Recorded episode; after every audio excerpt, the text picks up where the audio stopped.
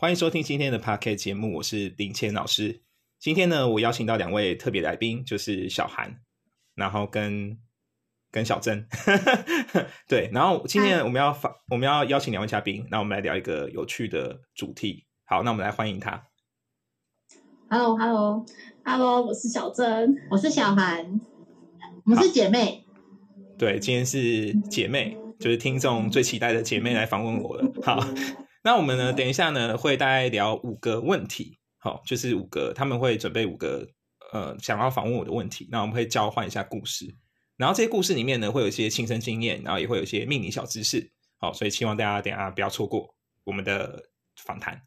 好，那就请呃你们来开始访问吧。啊，我想问老师你的预知梦经历。好，呃，我想要跟大家分享那个预知梦。呃，因为之前节目上应该我讲过几个，嗯，印象蛮深刻的预知梦吧，所以大家有兴趣的话可以倒带听。那我今天要分享是另外一个我最近比较新的预知梦，就是呢，我有一天呢，呃，睡觉的时候我就梦到一个最近求助我的客户，然后因为我的那个客户就是他最近就是准备要结婚这样子，然后就就问我一些问题这样子，结果呢，我那天睡觉的时候就梦到，就是他已经在婚礼现场。可是呢，他们双方的家长就是有爆发那种激烈的口角，在那里吵架。好，然后吵架之后呢，就其中就有一个长辈，然后就很不高兴，然后就把手上的那种盘子啊还是碗这样子，然后直接很生气，就往地上砸。然后就是那个瞬间，我就吓醒了。哼，然后因为那个梦对我来说很深刻，然后甚至我连它里面的台词我都记得哦。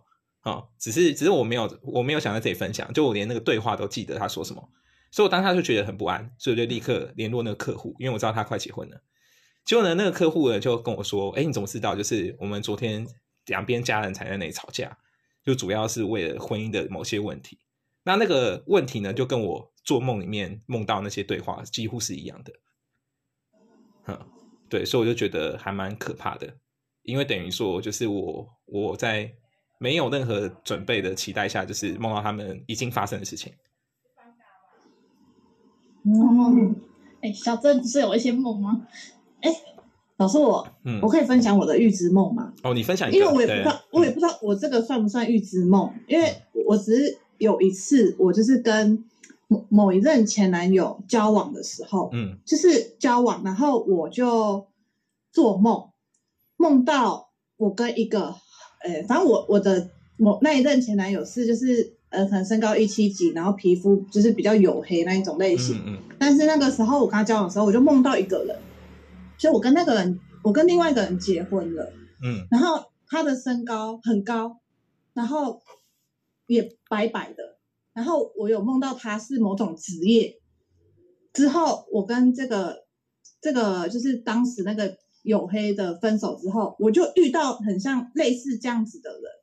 但是我们现在呈现一个分手的状态，然后要怎么知道说这个预知梦是真的还是假的？因为现在遇到的这个男生，就是他其实也跟我分手，但我们目前还不错。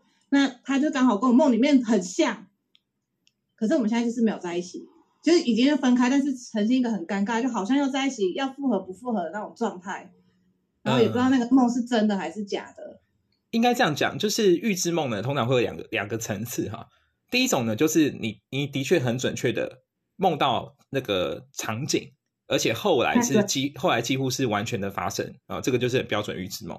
但另外一种呢，是大部分人会会会梦到，就是你通常只有梦到一个小小的片段，所以其实不太去不太确定说这个梦境给你的意义是什么，而是要你事后发生的时候，要要发现说，哎，我之前好像就已经有过这样的画面，但是我当时不清楚到底是怎样，嗯，所以我会觉得你比较。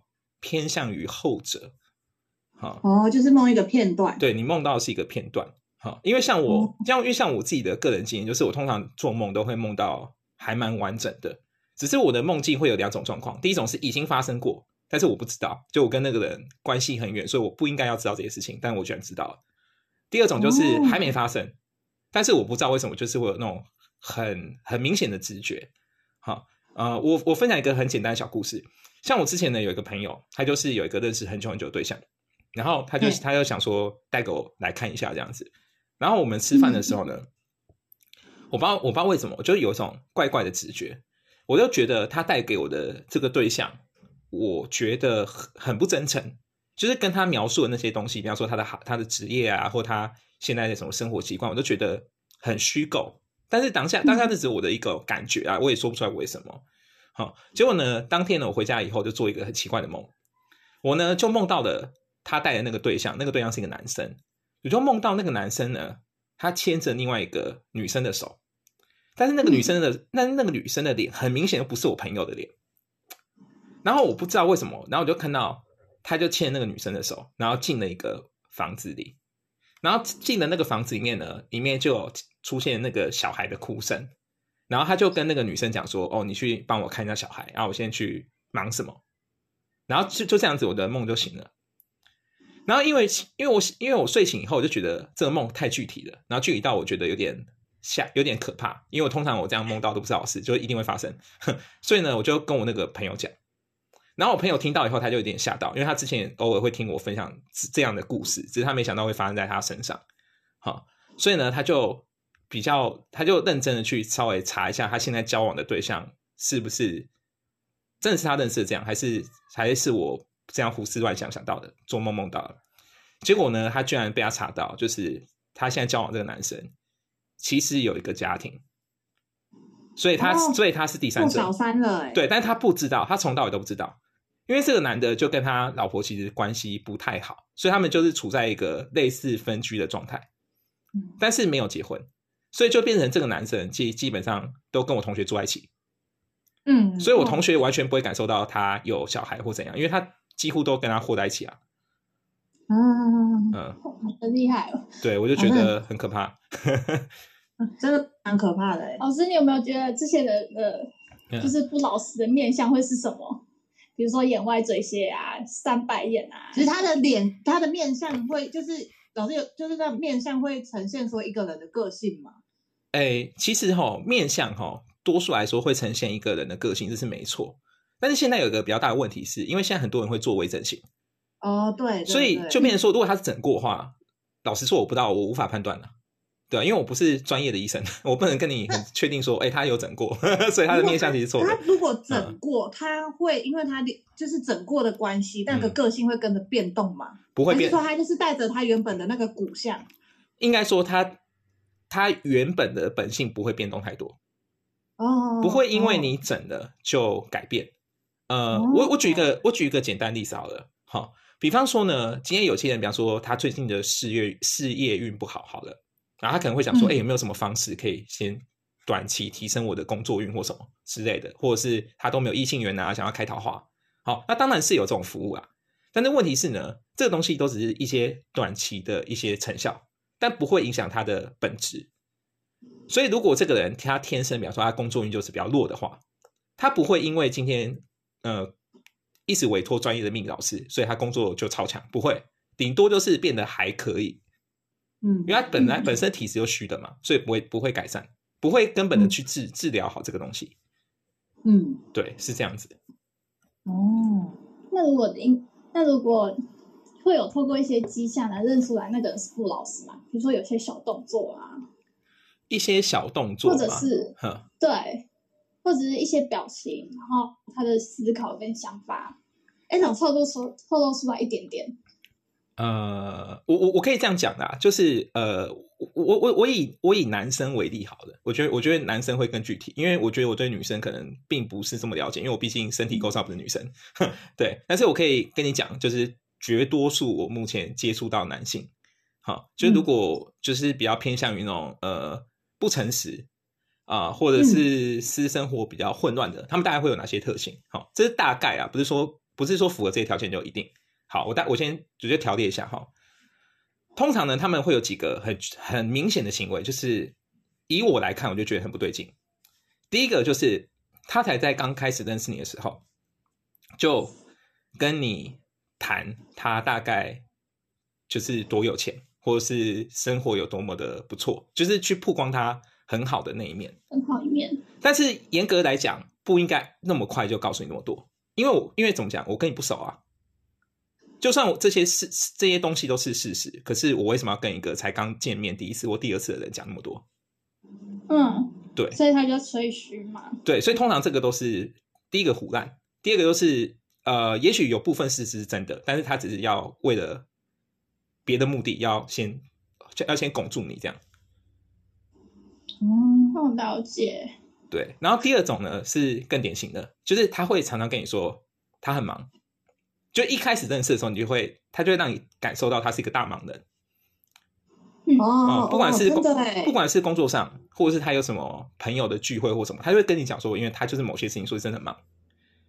所以，所以就是常常就是包括你们一开始可能还很熟，就是不太熟，要要变熟的阶段，可是你都你都会感受到他好像是一个呃。蛮有事业心，或是很忙碌，或很有很多东西要做的做事情的人，所以你也不太好意思说，就是要找他很长的时间，因为你会怕他怕耽误他的工作或耽误他的正事。这对，这是第二种特征。那第三种是什么呢？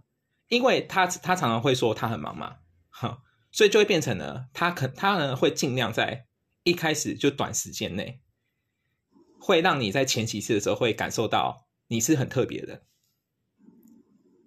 哦所以，比方说，他会莫他会很莫名的给你很多的惊喜。例如呢，可能你只是跟他闲聊说：“哦，你在干嘛？什么之类。”比方说，比方说，你可能最近工作上有些问题，你觉得很多烦恼之类的。然后你可能就是晚上跟他抱怨，然后他可能过没多久就跟你说：“哦，其实我就在你家附近，我可以跟你，我可以跟你见面。”哦，这个我遇过。对对对，这种就是就是那种我喜欢某款香水，他就直接给我。对，就是那种就是那种。突然的，因为你会觉得他很忙，他应该不会做这种事，结果他就突然出现，对，给你一个就是给你一个小甜头，哈，或者是他会更直接，如果他稍微有一点小小的财力的话，啊，他会跟你说，我可能最近要出差干嘛的，然后因为因为我因为我比较忙，那因然后但是我很在乎你，所以如果你愿意的话，你可以跟我一起去。这个的话，我自己亲身经历是没遇过，但他有时候就会送我一些。翡翠啊，然后拿金项链啊、金戒指给我戴啊，或者是给我一些香水啊，然后后来发现啊，他其实还有跟另外其他女生联络。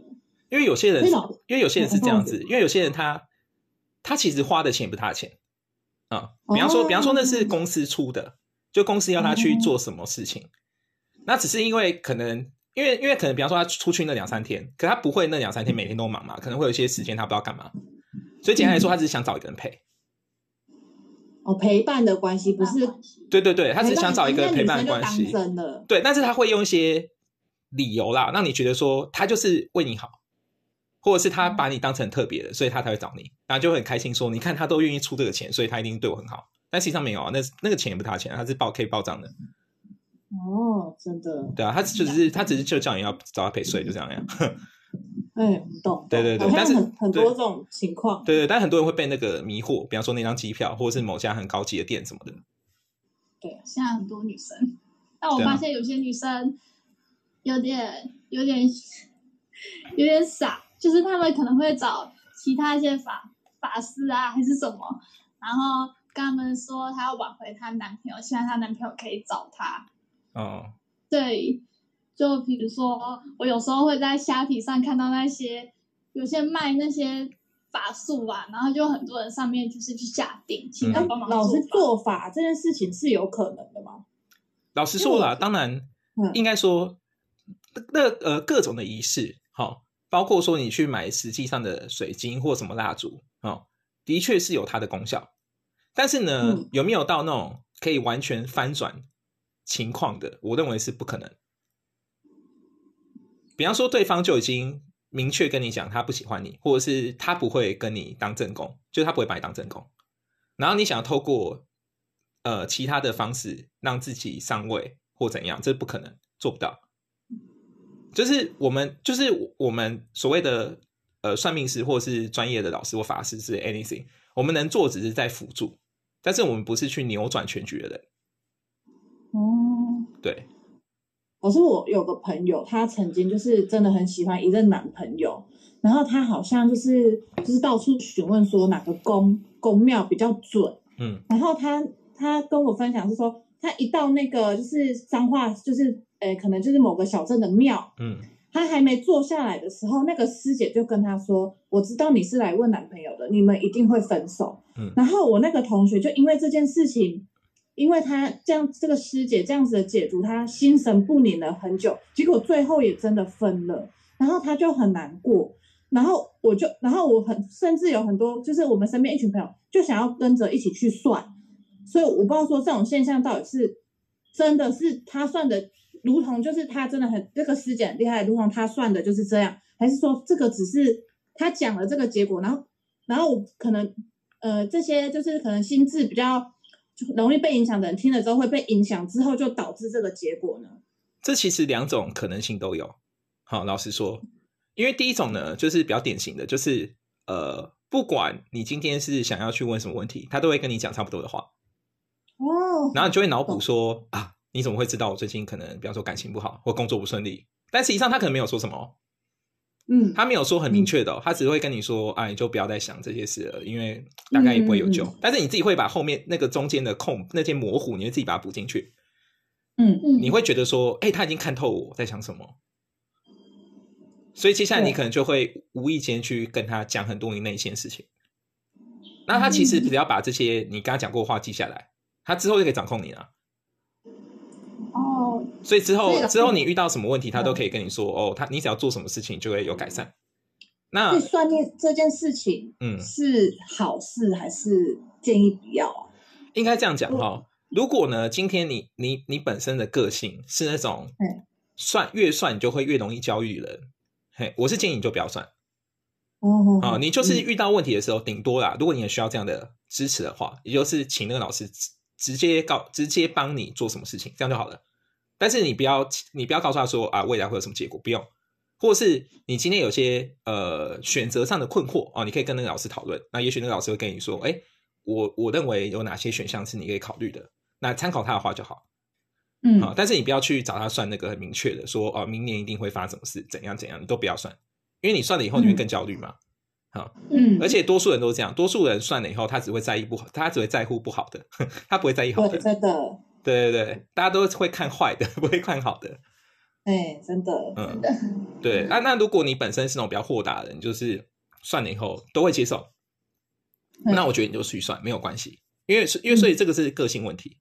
哈，就是来问我的人，我都是这样讲，就是我就会跟你跟他说，哎，如果你是那种很容易在意很多事情的人，你就不要找我算这个。嘿，但是你可以找我，比方说咨问问题，比方咨询一些想法。好，或者是你想要找我，比方说问问什么开运或什么，这个 OK。嗯，对，就是我会做一个简单的分类。嗯，像那一种就是会会一直找不同老师算命的人，嗯，他应该就不太适合，不太适合算命吧？因为他其实自己也不相信，呃，也一直想要不大好的，也也也不是也也不是这样讲。有些人他会一直想要找不同老师，是因为。呃，主要原因是因为他对自己内心的信心比较不够。哦，嗯，然后另外一种呢是，有些人其实他知道他自己可能某某一块可能是受伤或生病的，但他不想要去求助心理咨商师。嗯嗯，所以他会变成就是转移到找呃类似像我们这种老师来谈事情，但老实说，他应该要找的是心理咨商师会更好。哦，智商师，对对对，但是他他因为他本人本身很抗拒，所以就没办法。嗯，了解。对，所以像我的做法就是，我会前期先会花很多时间跟他沟通，但是我会我会评估说，哎，如果他状况越来越好的话，我会就是我会开始慢慢介绍他，就是找真正专业的心理咨师。就我会我会希望我只是一个过渡期，而是而不是一直找我，因为我我我不懂这个啊。嗯，了解。嗯，那会有人问你祖先风水的位置吗？哦，这个当然，这个当然会啊。嗯，那我可以举一个例子嘛？嗯，比如说，因为我们。附近就之前是一块农地，但他们就是已经扎根很久，然后结果要直接翻新，将会影响到他们的家运嘛？因为其实那块地就是还不错，但后来因为建案，然后他就直接就直接把其他人一些赶走了。应该说他应该说他那个翻新到底翻了多大？是比方说整个地貌都改变了吗？还是只是还是只是小小的改造？比方说只是什么刷油漆、刷新的这样的？那是不整个地貌都改变，原本是一片农田，然后可能会穿到海线那里，然后现在就是一个新的建案，然后全部都已经全部都已经翻新了，然后就变成就变成土。那 那会影响到他们家运吗？那他们已经扎根很久。那那一定会影响啊，只是那个影响是好是坏不知道啊。好，因为因为我们通常会这样讲啊，就是如果我们是那种传统的好那种土葬的话，我们都会希望说那个墓地啊，好本身是那种依山傍水，好或者是附近的那个景是好的，嗯是比较宽敞的，好，就是因为因为越宽敞就代表说你的视野越开越越开阔嘛。啊，那也是暗示的说，你未来的子孙的那种选择啊，或者是很多条件都是比较多的，它不会那么的狭窄。哈，嗯。可如果今天，比方说莫名，比方说莫名其妙在前面呃扎一个什么高楼大厦，或弄一个电塔，其实这就不是一个好事。嗯。啊，可能就挡住了某些可能，比方说原本的财运啊，哈，或是未来可能可以适合发展的道路，都都都砍掉，都不见了。嗯，对，所以这个这个就这个就不会推荐了。哈嗯，我说我有个就是我朋友，他他也是去高他呃，这是另外一个朋友，他去高雄算命，然后那个算命师跟他讲说，你家的呃就是祖先的墓临临路，然后路冲，然后刚好他是他是他是家里的长孙，但是他是女生，嗯，然后直接铁口断定说，因为你家的墓是路冲的关系。你是长长长孙，然后长女这样子，你要承担整个家族的罪，所以你人生就是因为我们我跟我朋友同岁，我们都二十七了，嗯，他说你在三十岁，人生绝对会往下走，叫他好好享受现在三十岁以前的生活。那如果所以我同学听了之后，他也是个性可能就比较焦虑。那如果他现在无力改变他家这个墓的状况，就是他家直接那个墓是对冲的，嗯，好像那个。那个算命师有说什么？像以前什么王永庆的墓直接有冲到还干嘛的？他有办法去化解这个这个这个东西吗？还是说那个算命师其实只是就是比较有吓吓他的成分？因为他直接断定说人生他人生三十岁以后不会再更好。应该这样讲的。第一个就是我认为这个判断太武断了。好，就是呃，其实其实老师说了，虽然我们常常都说哦，那种很准的老师就叫做所谓的铁口直断嘛。但是，但是，其实命运多就都终究是有些变数啊。就是我认为，我们其实最多能掌握大概就是八十啊，嘿，八十 percent 啊。因为我们的我们算的其实就是几率嘛，我们就算那个最容易发生几率，但不代表说你就是别无选项啊。好，所以我认为，如果今天假设啊，就是假如家里的呃坟墓或什么真的有一些影响，你非常的 care 的话，但是你又不能够改变。好，比方说典型就是突然你那个坟前又盖了一栋大楼啊，你不可能把那栋大楼拆掉嘛，好。所以这个时候怎么办呢？我我觉得还是有些小方法可以改的。好，好，比方说呢，第一个就是你可以在你家，如果你家有拜拜的习惯的话，好，你就在你家那个拜拜的呃客厅啊或什么的，好，就是跟祖先就是呃诚恳的沟通，就是稍微讲一下大概发生什么事。好，然后接下来就是稍微可能调一下家里的位置，就家里的小风水啊，调一些位置这样子就好了。好，好啊。第二个呢，就是你可以考虑说，看看就是，哎，现在如果风水有动到的话，呃，你的名字有没有需要修改？好，或者是名字名字可以修改，对，或者是你要请示祖先吗？呃，你可以请示祖先，或者是找专业的算命老算命老师看看。好，或者是第二个，就是你可以稍微看一下，说，哎，假设现在就是你的分，你的家里的祖坟有动到的话，那比较影响的是哪一块？好，通常影响都主要是两块嘛，呃，通常是三块，一个是财运，一个是工作运，好，一个是感情。但就是看说你哪一块影响比较重，那那就请老请请任老师帮你做那一块的加强，这样就好了。哦，了解。对对对，并不是说哦，因为改了以后，我告诉你之后就倒霉到死，不会这样的哈。对啊，也我也没有听过什么风水一改善以后，你之后就会一路很爽。不，没有没有这件事情，对啊。如果这样的话，我每天在我我就赶快改自己的就好。说有人会偷风水之类？哎，不会不会不会不会有人偷风水，因为那个很麻烦的，而且很多人老实说，其实很多也也没有很懂那个。好，但是但是但是的确有听过一种说法，叫做所所叫做所谓的借运呐。好，那其实借运这种东西就不是很好了。哈，呃，借运的具体做法我不能讲，因为这个其实是一个不好的方式。好，但是我可以讲大一下它的效果是什么。就是呢，如果有人去找呃去拜托一些比较比较心术不正老师，或者是一些只只想赚钱老师，好，他可能就会透过借借运的方式。那借运的方式呢，就是他会让他身边的人变得不好，但是他自己会越来越好。这样子的话，那另外一个人他要怎么发现？呃，这个这个这个迹象，这个就是被被人家欺负啊，哎，对对，这个就是做什么事情都不顺。这个就是会有两种情况，第一个就是对方会发现说他会他会开始莫名其妙的倒霉，就是他会莫名其妙就是做很多事情都不顺。一瞬间的吗？呃，就那一从某个时段开始就不顺。哎，不会是一瞬间，它是慢慢的，越来越不。对，但是你事后想，你就觉得很奇怪，你就想说，怎么只有我跟他在一起的时候才开始慢慢的这些问题？可是，一旦我跟他只要稍微，比方说离开一点关系，疏远一点，哎，我可能又开始慢慢莫名其妙的好。可是我明明在做一样事情哦，所以要偷回来嘛？哎，简单来说啊，事情可以防范借运的。简单来说啊，就是发生借运这件事情，就是。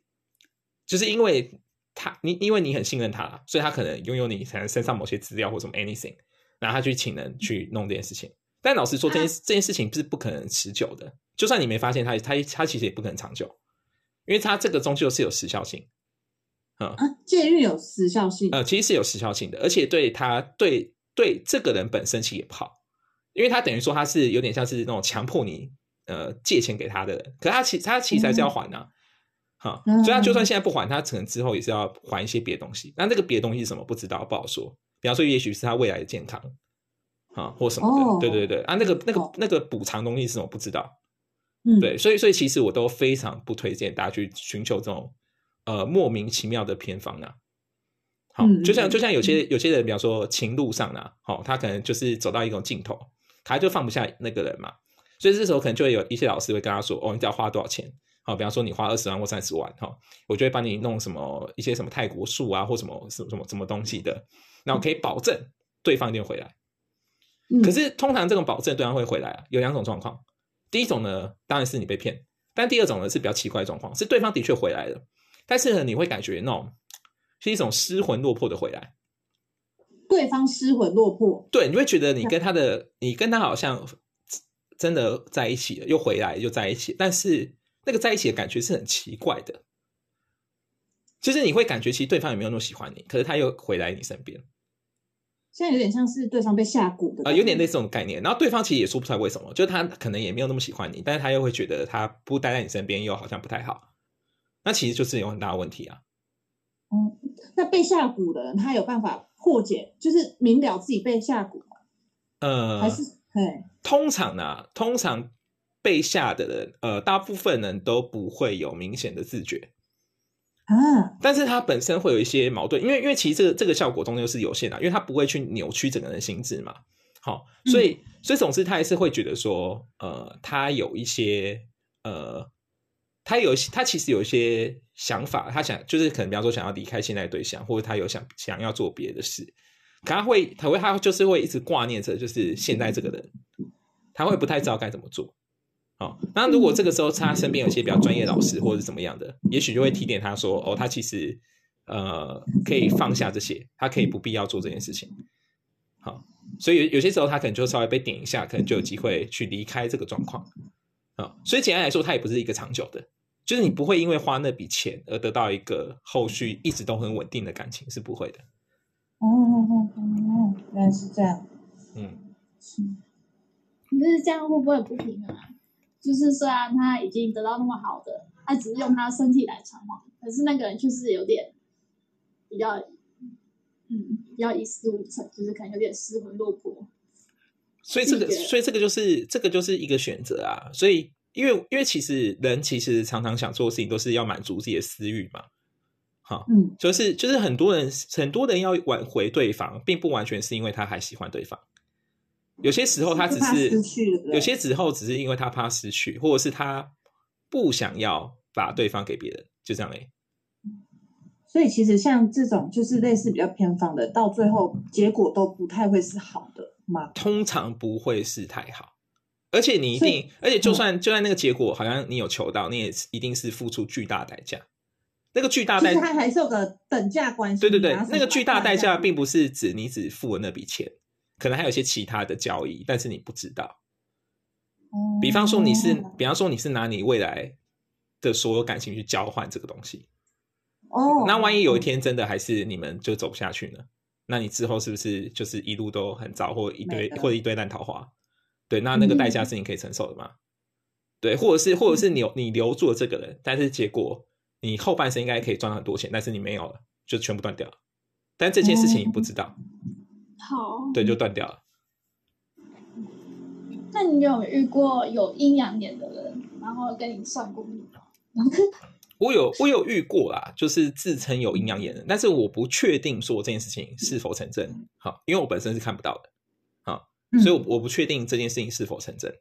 好，但是呢，但是，但是这个朋友我觉得还蛮，还他有一个我觉得还蛮强的，就是我不知道怎么说，呃，就是他可以，他可以常常就是很精确的去告诉你说，他觉得，呃，比方说在路上或吃饭，他会告诉你说，可能附近他觉得那有哪一栋房子可能有问题。然后问题是类似有人在那边自杀。问题就是他会跟你说他会感觉怪怪的，但他有可能是看到什么东西，或是他其实也没看到，他就一种感觉。啊，但是有些时候如果我事后去查的话，也许会查出这个房子的确之前有出生出有发生什么事。啊，或者是附近的确有些可能东西这样子。对，但是但是我我认为是比较倾向于天生体质啊，这个不是后天的。哦，因为我有个朋友他。他有阴阳眼，然后我觉得他是已经算是蛮厉害那种。例如说，他可能到某个地方，他会看到那个庙是，他觉他说他那个他看到是，如果那个庙是正庙，例如说可能妈祖庙等等的，他会发散发出金黄色的光。那以前我们学校就是在山上，然后他的我们的学校后山里面有一个庙，嗯，那我们都以为那个是正庙。那有一天我同学经过，他就吐了，嗯，他就吐了，他说他看到。一坨就是绿绿的光，后来才跟我说，那好像不是正庙，那是阴灵庙。那那我就想说，然后他曾经还看到我同学说，他的就那个人的气，就我那个同学某个同学的气，他好像是深绿色，他好像最近出什么事情。所以结果后来我那个同学，他就是撞到撞到狗，骑车居然撞到狗，然后他就他就掰咖掰咖快三个月。那老师如果像阴阳眼的。朋友，如果他真的看得到，就是他是不是要说出来，让我们去预防比较好？哎，老实说，这个要看他个人，但通常呢，我会认为，除非交情好，不然你不要多管闲事。真的哦，啊，多管都是不好的事。就是就像就像算命师，其实会有一个基本的规则啦，就是也不算是一个行规，但是是一个基本的规则，就是呢，我们不要去呃。去贪心，贪心也不是说贪心，就是不要去执着想要帮你的客户去决定事情。嗯，因为你因为你承担不了这个后果。嗯，对你万一帮他决定一个就是你觉得最安全的路，可是事后假如第一个不是这样的，那你怎么办？或是第二个，也许你帮他选择一个他真的是当下最好的路，但他之后可能未来人生也没有走的比较好啊，那怎么办？嗯。对，所以你要考虑很多事情。嗯，对啊，了解。嗯，那那老师，那如果嗯阴阳眼它这个体质，如果影响到，其实这个体质应该是天生的。那如果我朋友想要去把它关掉，对他未来的人生会不会有影响？不会啊，你就去关啊！因为老实说，我我个人认为啊，这但是这是我个人认为，我的个人认为，其实拥有这件拥有这个特质的人，并不是好事诶。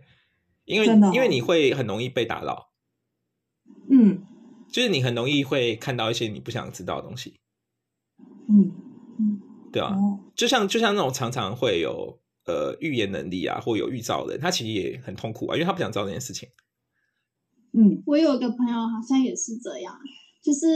他一看到我们身边每一个人，他就说旁边会有个档案资料出现，嗯嗯然后或者是背后可能会有一些祖先会跟在后面，然后他都看得到。对啊，对啊，所以这就是为什么有些人其实会有所谓传说的读心术嘛？但但其实其实他是有有这种能力，嗯。可是如果他说的话透露出来的话，他就会开始发烧生病。当然了，因为他就因为他干扰到了，对，他干扰到了一些因果。对，所以这就不能讲啊，你就不要急婆啊。但是他还会，他他他好像还蛮厉害，他会跟神明沟通啊。嗯，我觉得他，如果有这种体质的人，就是适合当算命师吗？呃，我认为并没有直接关系，没有直接关系。对，因为其实当算命师最重要是，嗯，我认为啊，算命师最重要的一个特质是你要很乐观。老师，你我是说真的，我是说真的，你要很乐观，因为你大，因为你几乎每天十分之九都是接触很不好的事。哦，心智要很强大。诶，对，就是你最好，你最好本身是蛮乐观的，或者是你真的能够很快放下的，不然你就是每，不然你每天，不然你每天听这些，你很容易会影响到你的心情。哦，老师，你为什么想要当算命师？呃，的起源就是为什么一开始是怎么接触到这个行业，还是就是怎样的机缘带带领你入行啊？这样子，这个其实就是一个蛮神奇的故事嗯。就是这个是因为当时啊，我有个朋友，他就是对命理很有兴趣，所以他就是四处学，然后四处四处拜师这样子。好，那当时他当时就是有认识一个还有蛮还蛮有名的老师，但是对方没有收他的意思啊。然后他们就是偶尔会约出来吃个饭。就有一次呢，我朋友就是要找那个老师吃饭，然后刚好我在他，我跟他，我在他旁边，因为我跟他交情蛮好的，然后他就说，那就找一起去吃这样子。好，那我就去吃。就吃一次以后呢，很有趣，那个老师就说他觉得我跟他有缘分，所以呢就问我说想不想对这种东西有些新的了解这样子。我就说好啊，然后就莫名其妙就去学，大概是这样。哦，他是看到你就觉得是一个缘分这样子。嗯嗯，对，所以严格严格讲也严格讲也没有什么什么考考验啊或什么，其实也没有。对，就是一种就是一种 feel。对。哦，那那就是做了之后也觉得很适合自己的个性这样。嗯，我觉得一开始也没有到适合哎，因为我觉因为我觉得应该这样讲，就是。你还没有在这行业从事比较久，或者是你比较累积过、累积到一个经验之前，你还是不完全确定说这件事情你适不适合。嗯，好，因为单纯啊，如果我们纯粹呃只是以收入来看啊，假设只看以收入来看，那可那你的确会觉得说，哦做这份工作的确可能会比你在外面上班表面上的工作时数会少很多。但是问题是，你要考虑的点是。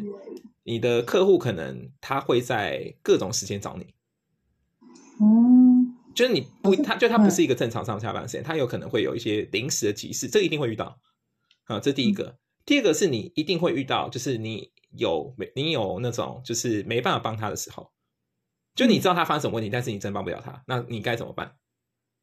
因为因为如果对方不能接受呢，那你该怎么办？嗯，好，然后第三个就是你会。遇到很多你从来没有想象过的问题，没有想象过的故事。对，你会遇到很多你不会想象到的问题。啊，对。那你会觉得你这份工作就是它带给你的意义，就是除了工作，你会觉得你在帮助他人吗？我觉得除了帮助之外，很有点像是你很用很快速的时间去体验到很多人的故事。很多人很不一样的人生，就是很多事情，可能他们很多真实的生命是你会觉得比八点档还扯，或或者是超越韩剧的剧本这样。对，比八点档还扯哦。对对对，就是一些什么爱恨情仇啊、家族恩怨啊，什么鬼的 anything。嗯，对对对，就是你会你会觉得我怎么会这样呢？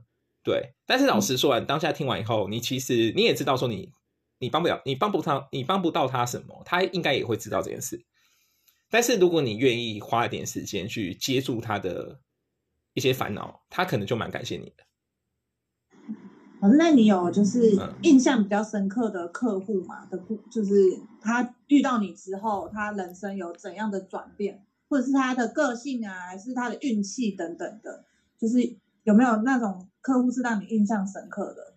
我我可以我可以举一个很很经典的例子，就是呢，我之前有一个客户啊，呃。嗯，我我嗯我我叫她美美好了，好，反正就一个代号。那这个美美呢，她就是每次她选择对象都是会家暴她的，嗯，对，就是都会都会打她的，哈。那那那那那那老那老实说，呃，因为这样的案例其实并不是到非常多见呐，好，所以我就会很认真去看她的命盘到底出了什么问题。嗯，但是呢，我去看他的感，看他夫妻宫，看他的桃花的时候，我就会觉得，其实他的命盘也不是说到很烂，就感情上也没有到很糟。嗯，所以，所以后来呢，就是我经过一些时间去认识他，去了解后，才发现，呃，他是一个蛮习、蛮习、蛮习惯去情绪勒索对方的人，但他不自觉。每每去勒索对方，对，就是他他对方就扁他，对对，他对他很容易去挑衅对方。就是他如果遇到争执或什么纷争，他可能就会一直去挑衅对方，说：“哦，你来打我啊，或怎样。”哦，对，但但但但是但是这个东西是可能，比方说命盘上或什么，你看不太出来。嗯啊，所以这个就是你要花一点时间去了解，你才会知道说为什么他的问题是这样。因为总不可能他每次都会选到这种 就是会有暴力倾向的人吧？没那么倒霉吧？怎么可能从一辈子都这样？对，所以这一定有一个根本的问题是什么呢？对，我们要去找出答案。那你看出了他自己的盲点。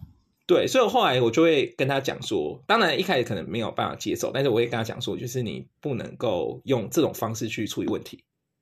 嗯，对，因为你这样处理问题，第一个是你问题更不会解决，然后第二个就是好，然后他你实他他他他完成了你的计划，然后呢，so，嗯，对，那你们下一步呢？对，所以他他的命盘会显示说，他其实本来就很冲这样子嘛。哦，这一块是有，但是不会看到说他喜欢去挑衅对方，要揍他什么，这不知道。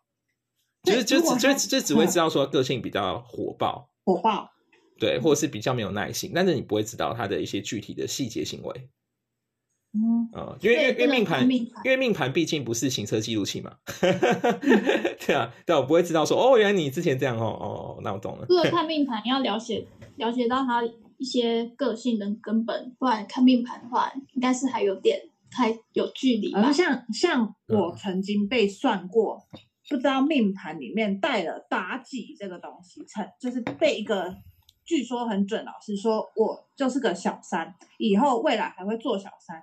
可是我就觉得我个性不是这样子，那我就觉得应该这么说，我觉得他算出来的东西跟我对我自己的了解有冲突。其实他的紫微斗数出来说，哎，我的那个什么什么妲己，那个什么忘记那个叫什么名字，放在哪一个宫啊？嗯，然后你以后你包准你三十岁以后有老公之后，你还是会跟人家外遇。你这个外遇是你别人吸，哎，你吸引到别人，不是你找别人要别人吸引，他就是这样铁口直断跟我讲。可是我对我自己的认知是我不会做这种事情，我也不愿意去做这种事情。那如果当命盘跟我这个人对我自己的想法有冲突的时候，我应该去相信哪一边？你就要相信你自己啊，因为因为命盘只是一个几率嘛，就是我们、我们我们用命盘去推断的是，就是有这种有这种呃有这种命宫有这种主星或辅星在在这在这个位置上的人，他们多数的行为模式是什么？但是多数人是这样，不代表他就是每个人都这样啊，或者是比方说后天的教教育啊、家庭背景可能有关啊，嗯。啊，对啊，比方说有些人个性应该是比较，比方说他是比较果断、比较外向的，可他可能很不幸生在一个从小就会一直打骂的家庭，所以变成他可能原本的个性应该是外向直接，但是他会变得很很很害很害羞，或者是会很压抑，但他这个是后天被被硬被硬调整的，所以这我们就会不知道。对。命盘是本身就是一开始出生带的那个，但是后天的环境可以去影响。对，后天会有一些影响。对，只是我们会说啊，通常啊，你先天的特质，后天没有发生什么很严重的事情的话，不会不太会大改，就是顶多点小小的改变。嗯，比方说我的个性就是比较海派，那顶多就是我的家庭教育就会让我，比方说更更爱花钱，或者是少花一点，但是我个性还是倾向于爱花钱。本质不会对对对，本质不变，本质不会变。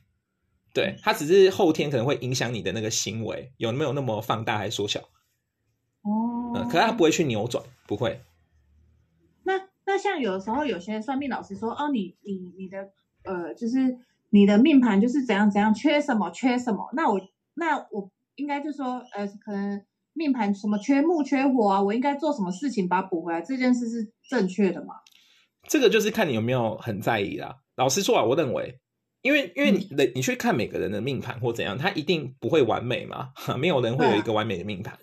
所以接下来就是你自己去衡量一下，说他就是那些老就是老师可能跟你讲都对的，但是呃你要去衡量说他跟你讲讲说你缺什么缺什么啊，嗯，现在你缺这些东西，真的真的对你目前的生活造成什么困扰吗？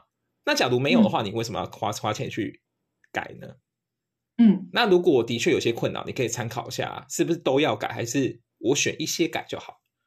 对我认为是这样的，因为老实说啦，当然你先天的命盘的确有固定你一些呃原本的特质，这个就有点像跟体体育一样，就就是你某些天赋，这个是无从练起的，好，嗯，但是你后天还是有很多努力是可以自我控制的啊，所以有些东西其实你不太需要去花钱，透过某些外力，你可以后靠后天的努力就可以完成的，那你就不需要花钱了，为什么要花？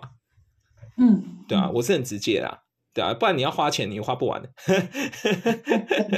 对啊，每天就是每一年都有新的开运的，每一桶不同不同款式，每年都有不同的 流对啊，每每年都不同款式，一年四季。哦，真的。但你买不完呢，我跟你讲，你买不完。所以如果真的要挑，就是流年那种买不完就对了，就是还是看自己需要什么再去补什么嘛。哎，对我认为的，就是如果你需要补什么啊，就是直接。问那个老师有没有类似的服务，啊，直接帮你弄就好了。啊，第二种就是，哎，如果你真的你真的觉得，哎，买什么东西在身上会比较心安，那我会建议你说，哈，就是买那个你真的经济上能负担的都就好。啊，你不用为了说，因为哪一个效果最好，你就花大钱去买那个。因为，因为那个，因为第一个是花那么大的钱，可能对你来说负担太大。好，第二个是它的效果可能也没有像你想象中的那么大。嗯，好，所以我认为说，你其实买一个。嗯，你喜欢的，然后差不多有用的，就是有功效就好了。呵呵呵，不需要买到什么顶级，嘿，就就有点像，对，就有点像是买包包，你挂名牌跟没有名牌，它其实里面的那个效果，然后应该差不多，没有差很多，嘿。然后所以开运商品，像很多就是比较有，就就是很多开运商品，开运内裤啊，开运什么等等的那种是需要买的嘛？这个就看你有没有对这个有兴趣或者信仰啊。对啊，因为因为因为因为我必须坦诚是开在哪里？因为我必须坦诚说，很多的商品都是后来才发明的，哦，就是因为消费者好像喜欢什么，所以老师来推那个，不然以前都不会有这东西啊。嗯，哦，原来是这样子。对啊，说不定很快就有那个什么开运面膜啊，开运除皱霜。老师，那就是像其实像最近他乌克兰的事情，就是。这种这种西方的战争，就是没想到在这个世纪会发生。那你对这件事情有任何的，就是因为我有时候就会觉得说，像这种西方的战争，乌克兰在打仗，我真是没有想到过会在我们这个这个二十一世纪发生。那老师，像我们这种比较比较这种东方的。老师，你有什么就是算命以算命这样来看，有什么看法吗？还是有什么预知等等的？老实说了，因为呢，其实哈，当然有很多老师会去强调说他去预测什么东西特别准，好，嗯，但是我认为啦，因为不管他今天算的多准哦，包括可能我年初有做过类似节目，那我也我我也有会我也有说什么东欧会发生战争，但我觉得这个准确度其实不重要，因为你事先知道不不代表你能够为你未来能够改变什么啊。因为说真的，因为我们大部分都是平民嘛，所以你能够选，你本来能够选择的选项就很有限。好，所以我认为说，你那你唯一能做的事情，应该是你要如何去提升你个人的竞争能竞争力，就你个人的能力，让你未来是属于那种比较有选项的人，而不是没有选项的人。嗯，对我我认为这个会更务实啊。那那你会不会觉得台湾会被攻击？未来会不会就是因为我们的地理环境跟人，我们的那种民族性这么特殊？台湾就是你知道最近看了乌克兰，就心里想说，那那我们是不是以后也会有这样子的机会去面对到战争这件事情？所以老师，你觉得我们台湾这种情况下应该怎么做准备？还是说我们会不会被对岸的人民们，就是政府们攻击？我认为这件事情呢，迟早会发生，只是大或小，就是就是是小小的，比方说是小小的危险的，比方小小的威胁就是可能弄个 弄个小小的什么岛礁，然后被占走这样之类的，还是真的会就是弄到什么遍地烽火之类的，这不确定。好，但是呢，但是我认为冲突是在所难免，因为本来就会有这个问题，就它不可能无限的拖下去，就是它一定会迟早会发生。好，尤其是。尤其是迟早会发生原因，是因为呃，我就是我们不讲命理好了，就我们纯粹去讲一个所谓的一个国家制度吧。好，就是就是你会你你会去纵观历史，你就会知道说，任何一个集权国家，它不可能呃维持它的一个国内的稳定局势很久，就不可能，它有它一定会有一些状况。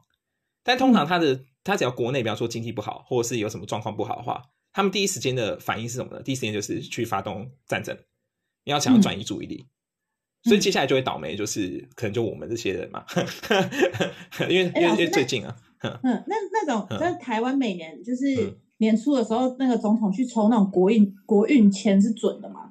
国运签应该这样讲的，所谓的抽国运券呢，比方说国运圈抽到好或坏哈，那个也只是说哈，呃。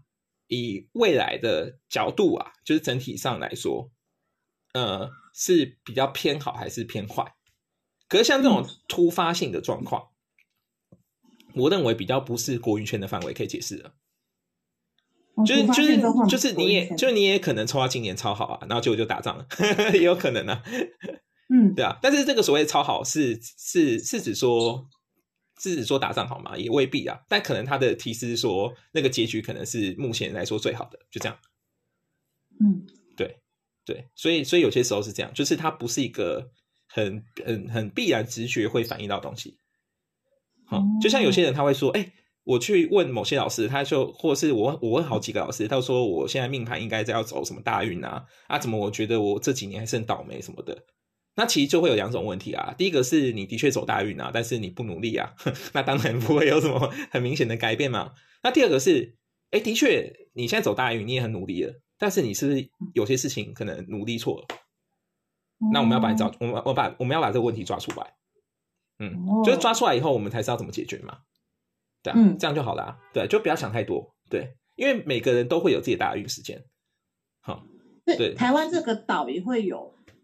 呃，就是像人家说的风风水轮流转的概念嘛，应该这样讲的，就是就是每个就是从人呐到国家其实都会有，只是那种比较大的东西我就不会谈，因为那种对我来说我觉得太太悬了，就对我来说已经有点无法预测。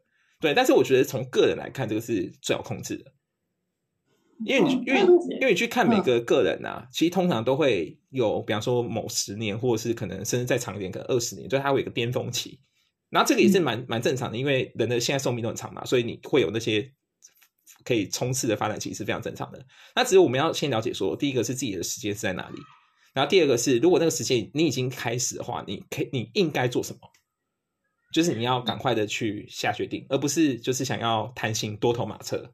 最怕的就是你多头马车，就是因为我不太知道我要做什么，所以我想说，那我就干脆全做吧，然后就把时间乱乱丢花完了，这是最可惜的。